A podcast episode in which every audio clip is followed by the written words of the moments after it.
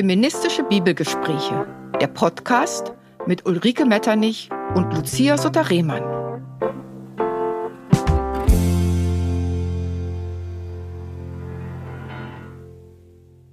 Willkommen zu einer weiteren Folge unseres Podcasts. Mir gegenüber sitzt Lucia Sutter-Rehmann. Sie ist Professorin für Neues Testament an der Universität Basel. Hallo Ulrike. Mein Name ist Ulrike Metternich und ich arbeite als Projektstudienleiterin an der Evangelischen Akademie zu Berlin. Wir möchten uns in dieser Weihnachtszeit die Geburtsgeschichte Jesu anschauen, wie sie im Matthäusevangelium steht. Dort beginnt die Geschichte im Palast des Herodes und führt uns hinunter nach Bethlehem zu den einfachen Leuten.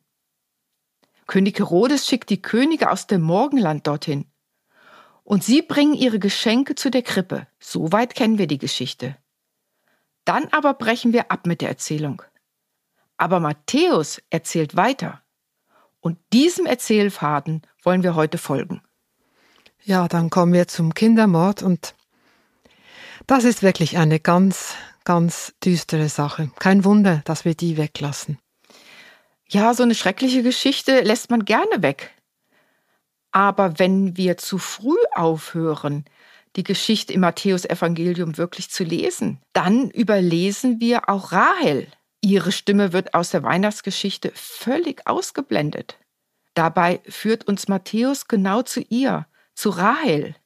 Sie ist die große, starke Mutter des Glaubens. Ihr Name ist ein Licht und ein Stern in dieser Geschichte. Bis dahin wollen wir erzählen. Die Geschichte beginnt damit, dass Könige aus dem Osten im Palast des Herodes ankommen und nach einem neuen König fragen?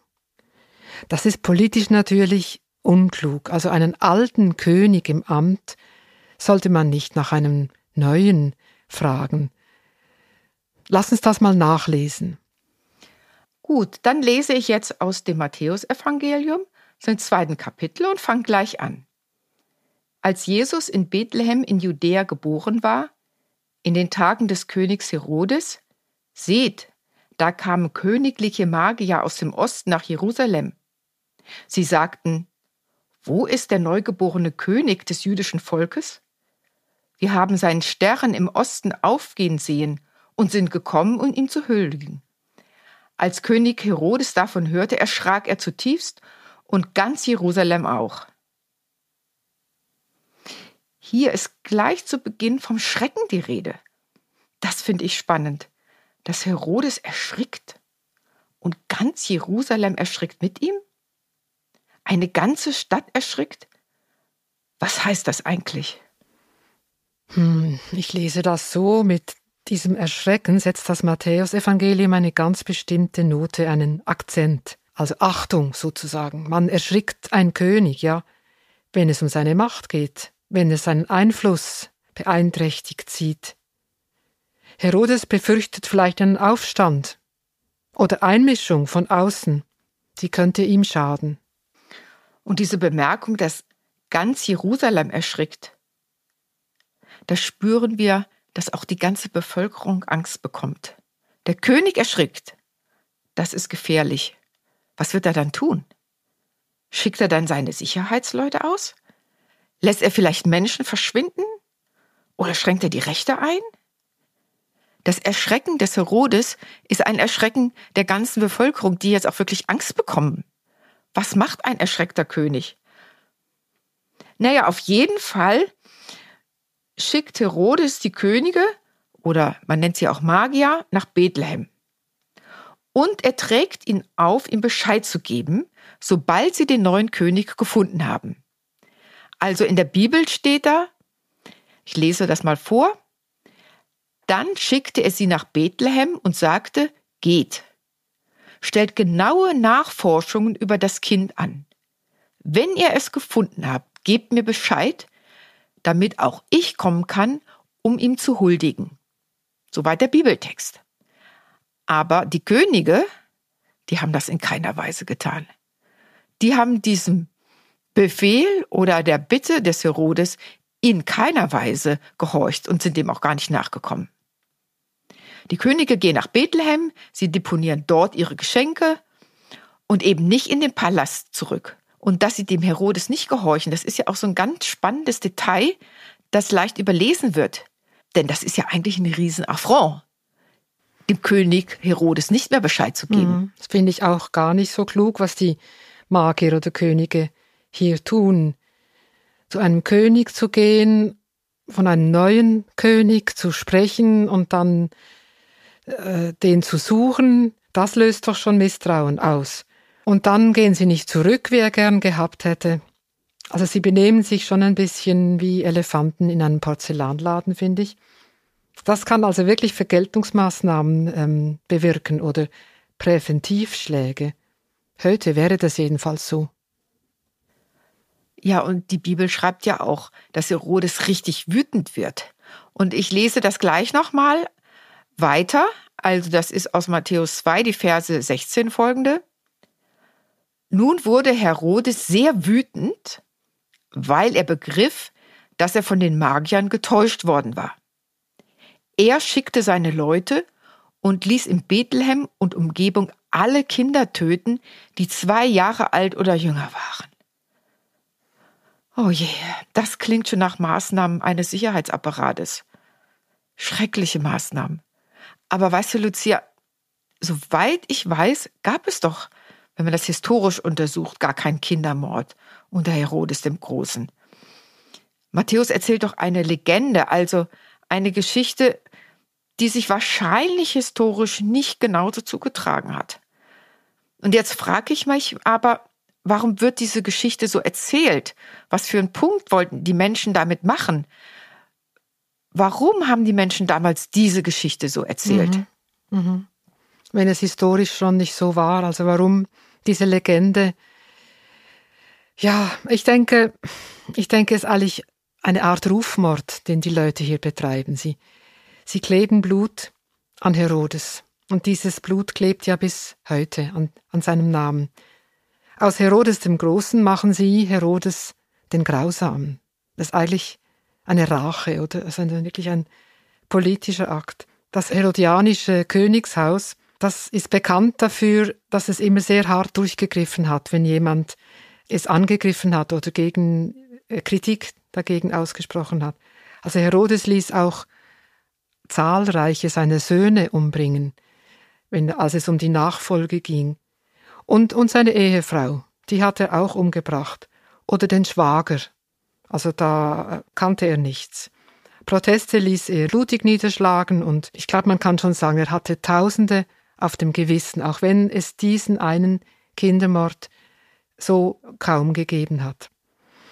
Und dann denke ich, Kindermord, das müssen wir uns ja auch genauer vorstellen noch, oder wenn, wenn Soldaten plötzlich kommen und ins Haus eindringen, da stellen sich Eltern, Großeltern, Geschwister dagegen. Das, da sagt man nicht, ja, hier ist das Kind, sondern da werden noch zahlreiche Menschen dazu umgebracht. Also nicht nur in Anführungszeichen die Kinder.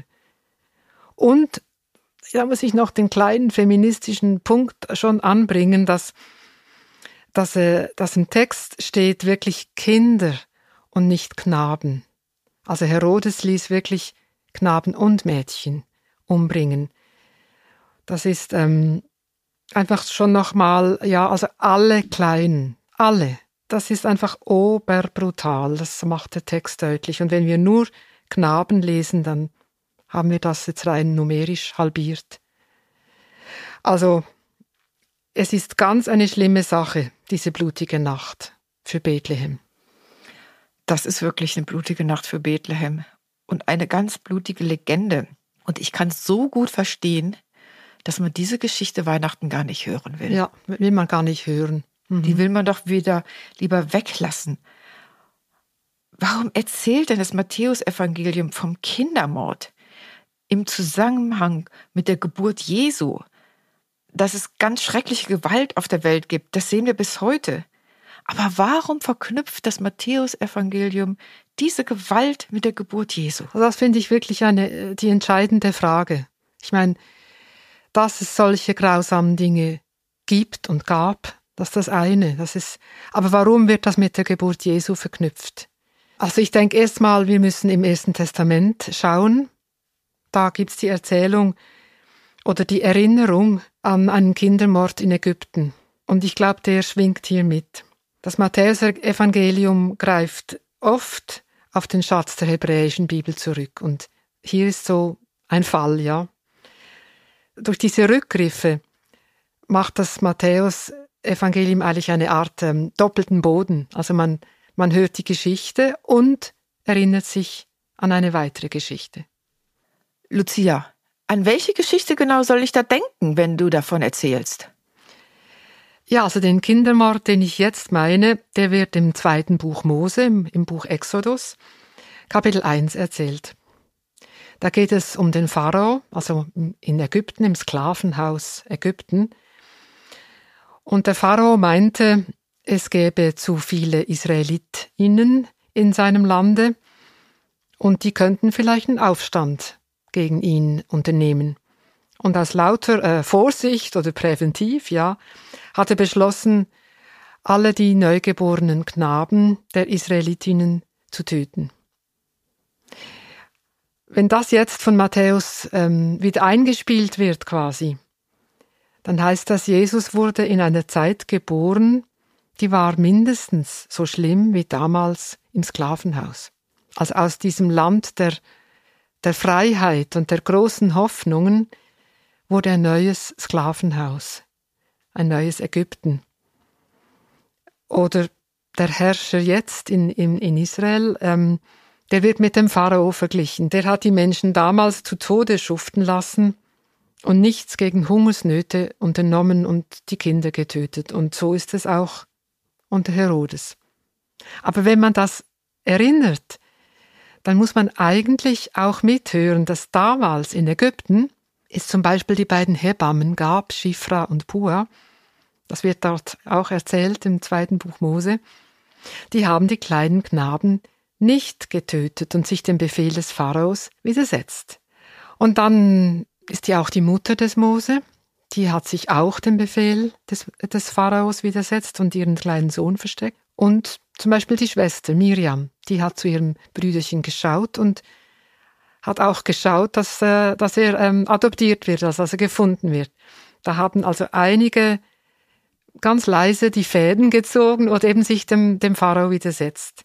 Ohne diese Hilfen wäre es ja nicht zum Exodus, zum Auszug aus Ägypten gekommen. Also waren es die Frauen, die mutig waren und sich dem Befehl des Pharaos widersetzt haben und sich mit leiser Macht, aber doch mit ganz viel Mut sich dagegen gewehrt haben. Und da sehe ich auch, dass Gott in dieser Macht, in dieser leisen Macht der Frauen mitwirkt. Und wie viel Mut hatten die Frauen, sich dem Tötungsbefehl des Pharaos entgegenzustellen. Das hätte ganz schön viele Konsequenzen für sie auch gehabt. Ja. Das war wirklich mutig. Mhm. Diese alte Geschichte, ja, die wird von Matthäus hier aufgenommen. Er lässt sie anklingen, wenn er von Kindermord spricht. Und er spricht ja auch von der Flucht nach Ägypten. Viele flohen nämlich sofort, um ihr Leben zu retten. Auch die Eltern Jesu flohen. Das könnten wir noch, noch lesen, Ulrike. Ja, genau, das steht ja auch da. Da stand Josef auf, nahm noch in der Nacht das Kind und dessen Mutter und sie flohen nach Ägypten. Mhm. Das heißt, Herodes wird wieder so mit dem Pharao verglichen, einem Herrscher, der Kinder ermorden lässt. Und wieder müssen alle fliehen und möglichst schnell ausziehen, um das Leben ihrer Kinder zu retten. Jesus musste fliehen wie tausend andere. Das ist doch irgendwie schrecklich, dass wir immer wieder diese Geschichten von Flucht und Vertreibung hören müssen. Auch in der mhm. Bibel und in der Gegenwart. Und Jesus wird nur dank der Liebe und der Sorge seiner Eltern überleben, wie tausend andere auch. Jesus ist ein Flüchtlingskind. Herodes hat unerbittlich zugeschlagen, ohne Rücksicht auf die Kleinen. Aber Jesus ist genau da zu finden, so wie du gesagt hast, unten, bei den ganz Kleinen, bei den kleinen Leuten. Aber wir möchten eigentlich auch erfahren, hat denn überhaupt jemand Herodes die Stirn geboten? Hat ihm jemand Einhalt geboten? Und wer kann das überhaupt? Wenn Herodes alle seine Kritiker ermorden lässt oder wegsperren lässt und wenn er die ganze Menschen in die Flucht treibt. Ja, wer bleibt dann noch? Hm? Wer wagt es? Also vom Text her ist es Rahel. Im Anschluss an den Kindermord in Bethlehem, da schreibt Matthäus, hat man die Stimme der Rahel gehört. Ich lese das. Nun wurde Herodes sehr wütend, weil er begriff, dass er von den Magiern getäuscht worden war. Er schickte seine Leute und ließ in Bethlehem und Umgebung alle Kinder töten, die zwei Jahre alt oder jünger waren. Da wurde erfüllt, was vom Propheten Jeremia gesagt worden war, eine Stimme ist in Rama zu hören, Weinen und großes Klagen. Rahel weinte um ihre Kinder und wollte sich nicht trösten lassen, weil sie nicht mehr lebten. Rahel. Ja, Rahel, das war doch die schöne Frau des Jakobs. Mhm. Die Schwester von Lea und die Mutter von diesen beiden berühmten Söhnen, Josef und Benjamin. Sie spielt eine ganz große Rolle in der jüdischen Tradition. Sie gehört zu den Erbauerinnen des Hauses Israels, zu den Erzmüttern. An die wird ganz oft erinnern. Aber Rahel hatte auch ein ganz tragisches Schicksal. Erst hat sie ganz lange keine Kinder bekommen und dann stirbt sie bei der Geburt ihres zweiten Kindes. Es war eine ganz große Trauer und Jakob begrub Rahel in Bethlehem. So steht's in der Bibel. Und ich kann mich noch gut erinnern, wie ich selber an diesem Grab gestanden habe, das es heute noch gibt. Das liegt in Israel, genau auf der Grenze zwischen dem Gebiet Israel und den Westbanks. Und da geht eine ganz große Mauer vorbei. Aber ihr Grab ist noch ganz wichtig, auch heute noch. Das ist so eine richtige Pilgerstätte gewesen. Und zwar sowohl für jüdische Menschen, für muslimische Menschen und auch für christliche Menschen. Männer und Frauen gehen dahin. Mhm. Das Grab Rahels gehört wirklich zu den heiligsten Städten im Judentum. Der Tradition zufolge stehen ihre Tränen im Zusammenhang mit fast jedem Schicksalsschlag, den das jüdische Volk erleidet. Seit Generationen gehen Jüdinnen und Juden zu ihrem Grab, um hier ihrem Herzen Luft zu machen. Ja, lass uns jetzt noch mal genau drüber nachdenken. Weshalb taucht Rahel hier in der Weihnachtsgeschichte des Matthäus auf? Hm, ja gut, danke, dass du uns zurückführst zum Text. Rahel ist nicht wegen ihrer Schönheit oder der Liebe Jakobs so wichtig. Nein, ich glaube wirklich, ihre Stärke liegt im Weinen. In der biblischen Überlieferung ist es immer mit Trauer verbunden, wenn sie genannt wird. Ich glaube, sie ist so eine Art Schmerzensmutter im Judentum und in der Bibel. Und das war auch schon so im Buch des Propheten Jeremia. Da hören wir auch die Figur Rahel klagen und weinen mit dem Volk über die Kinder, die durch Krieg und Gefangenschaft verloren sind. Ja, und wenn jetzt die Rahel hier bei Matthäus auftaucht im Neuen Testament, dann sehen wir ja auch, wie inhaltlich eng verwoben das Neue Testament und das Alte Testament ist, die hebräische Bibel. Und wir spüren auch, dass wir die Geschichten des Neuen Testamentes viel besser verstehen, wenn wir sie auf dem Hintergrund des Alten lesen und das immer wieder zusammendenken. Immer dann, wenn es dem Volk schlecht geht, wenn es Verluste erleidet, wird die Schmerzensmutter Rahel herbeigerufen. Also ich muss sagen, das spricht mich ganz doll an. Also ich habe das auch vorher noch nie so gehört, wie du mir das so gut erklärt hast, dass die Rahel wirklich immer dann gerufen wird, wenn es so viel schmerzt, dass man gar nicht mehr weiß, mhm. nach wem man noch rufen soll und gerade sich auch wiederfindet in ihrem Schmerz, in ihrem Verlust, in ihrem Sterben und dass sie mitweinen kann. Und das wird auch, möchte ich nochmal zitieren, was das Matthäusevangelium sagt. Es schreibt nämlich ziemlich genau die Worte ab, die auch beim Propheten Jeremia stehen. Da steht nicht im Jeremia-Buch 31 folgende Verse. Horch, in Rama ist Wehklagen und bitteres Wein zu hören. Rahel weint um ihre Kinder. Sie will sich nicht trösten lassen wegen ihrer Kinder, denn keines ist mehr da. So sagt Gott, verwehre deiner Stimme das Weinen und deinen Augen die Tränen. Denn es gibt Lohn für deine Arbeit. So Spruch Gottes. Die Kinder werden aus dem feindlichen Land zurückkehren. Es gibt Hoffnung für deine Zukunft. So Gottes Spruch. Die Kinder werden zurückkehren in ihre Heimat. Mhm. Also Jeremia schrieb das zu einer Zeit, nach, also in der Israel einen fürchterlichen Krieg erlebt hatte und Jerusalem erobert worden war. Die Babylonier waren es damals. Die raubten alle Schätze und einen großen Teil äh, der Bevölkerung. Die, die nahmen sie einfach mit, deportierten einen Teil. Diesen Deportationsmarsch mussten die Leute von Rama aus antreten. Also hier in Rama wurden die Leute zusammengetrieben und von hier aus ging es dann Richtung Osten. Und da stellt sich Jeremia die Rahel vor oder er hört sie singen oder klagen.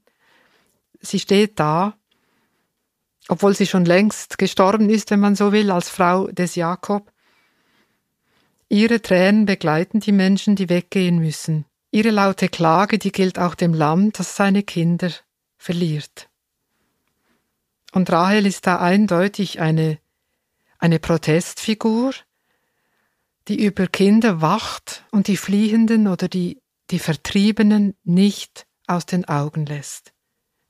Rahel weint, heißt es. Rahel weint so lange, bis alle wieder zurückkehren und es eine Zukunft gibt. Also wenn du mir das so erklärst, dann kann ich doch jetzt viel besser verstehen, warum Matthäus auf die Rahel zurückgreift.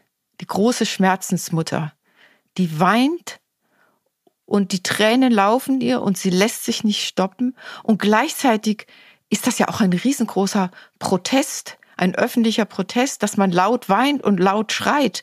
Sie lässt sich nicht trösten, sie lässt sich auch nicht wegsperren mit ihrer Klage.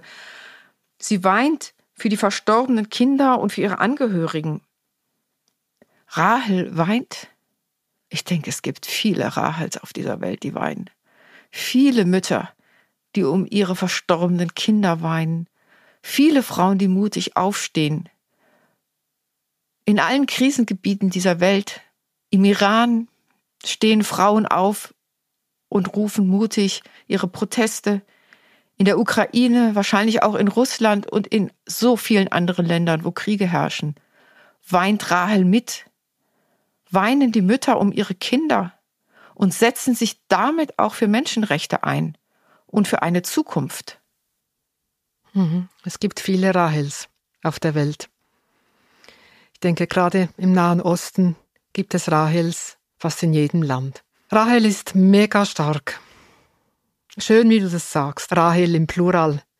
Darum finde ich es eben auch wichtig, dass wir die ganze Geschichte des Matthäus hören, bis zur Rahel, bis zur Zukunft. Und nicht bei den Königen aufhören, und den Geschenken. So haben wir heute die Weihnachtsgeschichte nach Matthäus bis zu Ende gelesen. Bis zu Rahel. Rahel können wir auch feministisch lesen. Wenn wir ihren Protest und ihre Tränen nicht mitlesen, dann verkleinern wir die Weihnachtsgeschichte zu einer Idylle, statt sie zu öffnen für alle Menschen auf der Welt, die wirklich Weihnachten brauchen. Liebe Hörerinnen, liebe Hörer, vielen Dank, dass Sie uns heute zugehört haben. Wenn Sie weitere Podcast-Folgen hören wollen, folgen Sie uns kostenfrei bei Spotify, Apple Podcasts und auf vielen weiteren Plattformen. Oder hören Sie uns direkt auf der Webseite der Evangelischen Akademie zu Berlin unter www.eaberlin.de.